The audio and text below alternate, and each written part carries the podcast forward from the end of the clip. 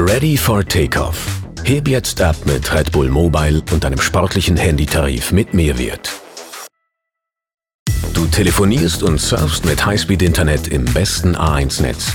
Die Service Crew ist rund um die Uhr für dich da und du bekommst Zugang zu Events und Goodies von Red Bull.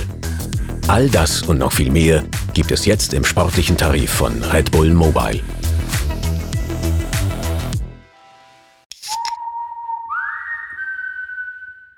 Hallihallo, hier spricht René, wobei mich der ein oder andere von euch vielleicht eher als Wähler von der Plattform Twitch kennt. Bevor der Podcast losgeht, habe ich eine kurze Ankündigung für euch. Vom 27. bis zum 29. Mai findet in der Markshalle in Wien die Red Bull Planet One statt, aka coolste LAN Österreichs. Ihr wollt auch dabei sein? Dann ergattert euch noch schnell eins der letzten Tickets. Außerdem bin ich am 25. Mai beim Podcast als Interviewgast bei Mein erstes Mal dabei. Hier werde ich euch ein bisschen von meinen Streaming-Anfängen erzählen und wie ich es geschafft habe, hauptberuflich Content Creator zu sein. Hört gerne rein und jetzt viel Vergnügen mit dem Podcast. Sie hören Boulevard der Helden, Michael Köhlmeiers Podcast von The Red Bulletin, dem Magazin Abseits des Alltäglichen. Hier spricht Michael Köhlmeier. In jeder Folge erzähle ich außergewöhnliche Geschichten von Personen, die mich inspirieren. Faktentreu, aber mit literarischer Freiheit. Diesmal geht es um Harry Houdini, um einen genialen Zauberer, der fast einer Intrige zum Opfer gefallen wäre. Boulevard der Helden 13 Harry Houdini, der Entfesselungskünstler.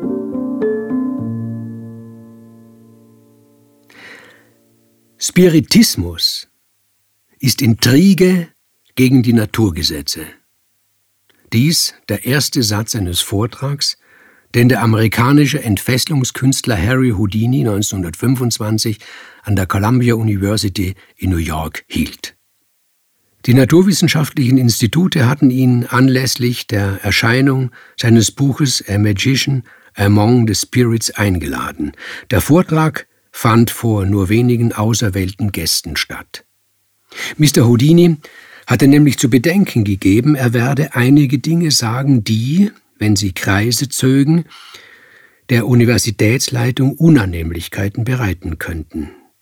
Der zitierte erste Satz spielte bereits auf diese Unannehmlichkeiten an. Aber wenn es etwas gibt, fuhr der Redner fort, das die Naturgesetze aushebeln kann, dann ist es die Intrige. Nachdem sich Harry Houdini vom Showgeschäft zurückgezogen hatte, setzte er seine ganze Autorität ein, um, wie er sich ausdrückte, der Seuche des Spiritismus den Krieg zu erklären.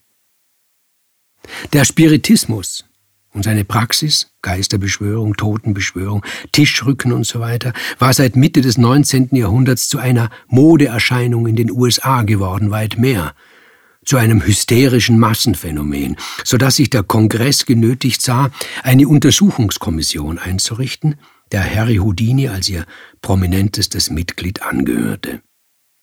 Am Beginn dieser merkwürdigen Bewegung standen die Schwestern Margaret und Kate Fox. Die behaupteten, mit Verstorbenen über Klopfzeichen zu kommunizieren. Sie traten im ganzen Land auf und demonstrierten ihre Fähigkeiten. Sie waren Betrügerinnen natürlich und gestanden es am Ende ihres Lebens öffentlich ein. Houdini betonte stets, seine Kunst beruhe auf Tricks und Übung. Manche dieser Tricks verriet er, die sensationellen nicht. Alle waren bis ins Detail berechnet und waren dennoch gefährlich, manche todgefährlich. In seinem Vortrag an der Universität erzählte er die Geschichte einer Intrige, die ihm beinahe das Leben gekostet hätte. Eines Tages habe ihn ein Herr aus Philadelphia besucht. Er stellte sich als Agent vor und bot seine Dienste an. Er habe schon vorgearbeitet, sagte er. So sei er mit über einem Dutzend Großveranstaltern in den USA und einem weiteren Dutzend in Europa im Geschäft. Er werde eine weltweite Tournee organisieren. Mr. Houdini werde ein reicher Mann werden und ein berühmter Mann, ein in der ganzen Welt berühmter Mann. Schließlich gäbe es niemanden, der ihm in seiner Kunst das Wasser reichen könne. Houdini ließ den Mann ausreden. Er habe ein gutes Gespür dafür, ob einer ein Scharlatan sei oder ehrlich, erklärte er vor dem Auditorium und erntete anerkennendes Gelächter. Wer denn sonst, wenn nicht Harry Houdini? Er habe gespürt, der Agent, wie der Mann sich nannte, schmeichelte ihm, weil er in Wahrheit etwas anderes im Schild führte. Und schließlich rückte der Mann heraus.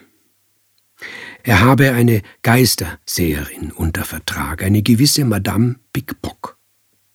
Vor ihm, Houdini, brauche er nicht den Naiven zu spielen, natürlich sei sie eine Schwindlerin, aber Hand aufs Herz, alle Künstler seien Schwindler. Die Ungeschickten geben es zu, die Geschickten nicht, und den ganz Geschickten komme man nicht drauf. Die Entfesselungskunst, die er, Houdini, betreibe, sei großartig, aber eigentlich müsse er doch zugeben, sei großartig gewesen. Die Zeit solcher Späße sei vorbei. Die Attraktion sei der Spiritismus. Mit ein bisschen Knacksen und Tischrücken, mit Huhu aus dem Bühnenboden ließen sich heutzutage dreimal mehr Menschen anlocken als mit den kühnsten und gefährlichsten Vorführungen der Entfesselungskunst. Und dies war der Vorschlag des Herrn. Harry Houdini werde um die ganze Welt reisen. Ein letztes Mal werde er sich, kopfüber, an der Fahnenstange eines Hochhauses hängend, aus einer 20 Meter langen Stoffbahn wickeln, ein letztes Mal aus einem Staatsgefängnis ausbrechen, ein letztes Mal einen Elefanten verschwinden lassen, dann werde er sich zur Ruhe setzen und in aller Ruhe die Machenschaften der Spiritisten anprangern, alle Machenschaften aller Spiritisten, mit einer Ausnahme. Madame Pickpock. Sie werde als einzige ihres Fachs anerkannt werden von ihm, Harry Houdini. Wenn der große Houdini, der Spürhund im Kampf gegen Charlatanerie, dieser Dame und ihrer Show ein Echtheitszertifikat ausstelle, ihr als einziger, dann gäbe es bald keine Halle in Amerika, die nicht ausverkauft sei, und er, Houdini, würde Prozente kassieren. Sage er zu, jetzt auf der Stelle, sei er, der Agent, bereit, ihm 10.000 Dollar in Bar auszubezahlen, als Vorschuss sozusagen. Im Hörsaal der Columbia-Universität war es still. Alle warteten darauf zu erfahren, wie sich Harry Houdini, der Unbestechliche, verhalten habe, und alle waren entsetzt, als er sagte, ich war einverstanden. Er habe, sagte er, das Geld genommen. Harry Houdini wurde am 24. März 1874 in Budapest als Erik Weiß geboren. Noch bevor er in die Schule kam, wanderten seine Eltern nach Amerika aus. Schon im Alter von 16 Jahren trat er mit Zauberkunststücken auf. Bald gab er sich einen neuen Namen. Harry Houdini.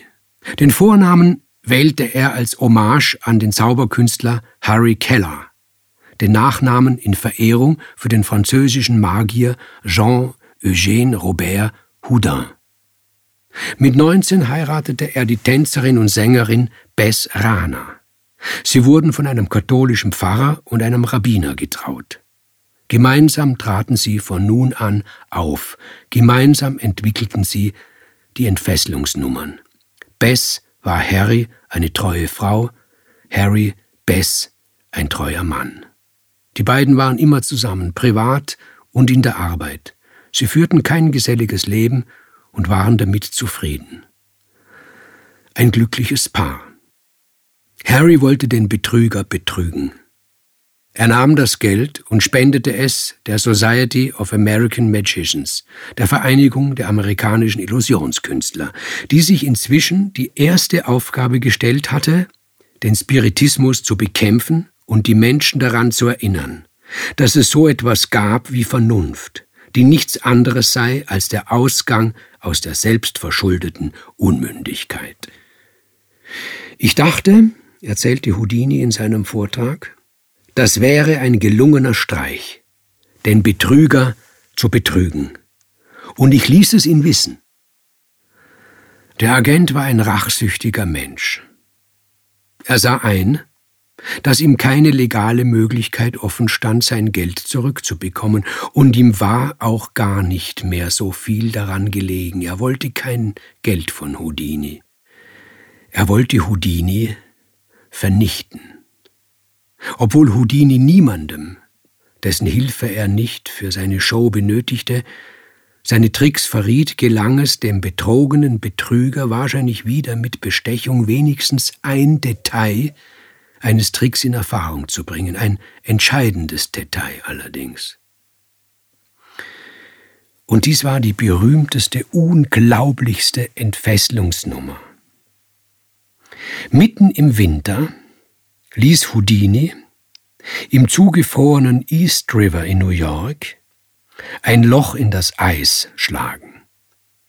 Dann fesselten ihn zwei Polizisten mit Ketten an Armen und Beinen und sperrten ihn in einen Safe. Der Safe wurde in dem Eisloch versenkt. Auf der Brooklyn Bridge drängten sich Tausende von Zuschauern. Sehr dramatisch verabschiedeten sich Harry und Bess voneinander. Bess weinte und schrie, flehte ihren Gatten auf Knien an, er möge auf diese Vorführung verzichten. Kurz schien es, als wanke Houdini, als wäre er sich nicht mehr sicher, ob er dieses Wagnis bestehen könnte. Dann küsste sich das Ehepaar innig und Houdini ließ sich die Ketten anlegen. Ein Teil des Tricks bestand darin, dass Bess ihrem Mann beim Kuss den Schlüssel zu den Ketten in den Mund schob, und diesen Teil des Tricks hatte der Agent herausbekommen. Bess war eine sehr schöne, sehr leidenschaftliche und bevor sie Harry kennengelernt hatte, lebenslustige und gesellige Frau, die, im Unterschied zu ihrem Mann, sich leicht in einen emotionalen Ausnahmezustand bringen ließ. Das wusste Harry und er wusste, dass sie in diesem Zustand leicht zu manipulieren war. Er wiederum war berufsbedingt ein misstrauischer Mensch, der gewohnt war, jede Eventualität zu erwägen und in seine Berechnungen einzubeziehen. Er liebte seine Frau und kannte seine Frau und vertraute seiner Frau, aber er wusste auch oder meinte zu wissen, dass niemand in die tiefste Seele eines anderen Menschen schauen kann. Und darauf setzte der Agent. Über einen Mittelsmann flüsterte er Misstrauen ein. Bess habe einen anderen Mann kennengelernt. Sie habe sich bedingungslos verliebt. Und weil sie wisse, dass Harry sie nie freigeben werde, habe sie gemeinsam mit ihrem Liebhaber seinen Tod geplant. Wenn es etwas gibt, was die Naturgesetze aushebeln kann, dann die Intrige, wiederholte der Redner in der Columbia-Universität. Der Trick mit dem Safe im Eisloch vom East River war gefährlicher als alle Kunststücke zuvor.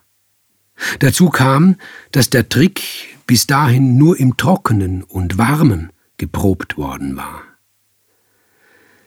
Es blieben Houdini nur wenige Sekunden, um sich zu befreien. Der Safe war zwar mit versteckten Luftkissen ausgestattet, damit er nur langsam sank, aber im Eiswasser würde ein Mensch auch im Taucheranzug nicht lange überleben. Das hieß, jeder Gedanke der nicht auf die Aktion gerichtet war, könnte verhängnisvoll sein. Und dies war die böse Überlegung des Agenten. Ist wahr, was mir über Bess zugeflüstert wurde? Ich kenne sie doch. Kenne ich sie wirklich? Wenn nun der Schlüssel in meinem Mund der falsche ist? Muss ich mich darauf vorbereiten? Aber gibt es darauf überhaupt eine Vorbereitung? Harry Houdini hat sich nicht irritieren lassen durch seine Gedanken. Er hat das größte Kunststück in seiner Karriere, das größte Stück, das je ein Entfesselungskünstler präsentierte, bravourös absolviert. Die Brooklyn Bridge bebte unter dem Getrampel der johlenden Zuschauer, als er aus dem Loch im Eis auftauchte. Er wusste, er hatte einen bösen Feind, einen Feind, der ihn vernichten will, einen Intriganten.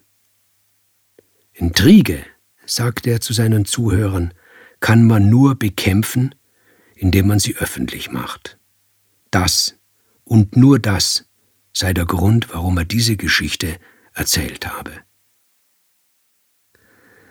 Ein Jahr nach dem Vortrag in der Columbia Universität sprach Harry Rodini vor Studenten darüber, wie er für seine Vorführungen trainiere. Er blähe seine Muskeln auf und ziehe sie zusammen, so dass er seine Arme und Beine aus jeder Fessel befreien könne. Und er sei misstrauisch, allem und jedem gegenüber dem Material gegenüber und jedem Menschen gegenüber. Das Misstrauen sei seine Überlebensgarantie. Das bedeute, er sei immer und auf alles gefasst. Da holte einer der Studenten mit der Faust aus und schlug ihm in den Magen. Houdini war nicht gefasst. Er starb an den Folgen des Schlages. Ich hoffe, die heutige Folge hat Ihnen gefallen. Hören Sie beim nächsten Mal wieder zu und lesen Sie meine neue Kolumne Boulevard der Helden in der aktuellen Ausgabe des Red Bulletin Magazins. Hat dir unser Podcast gefallen? Dann freuen wir uns über deine Bewertung und noch mehr, wenn du uns weiterempfiehlst.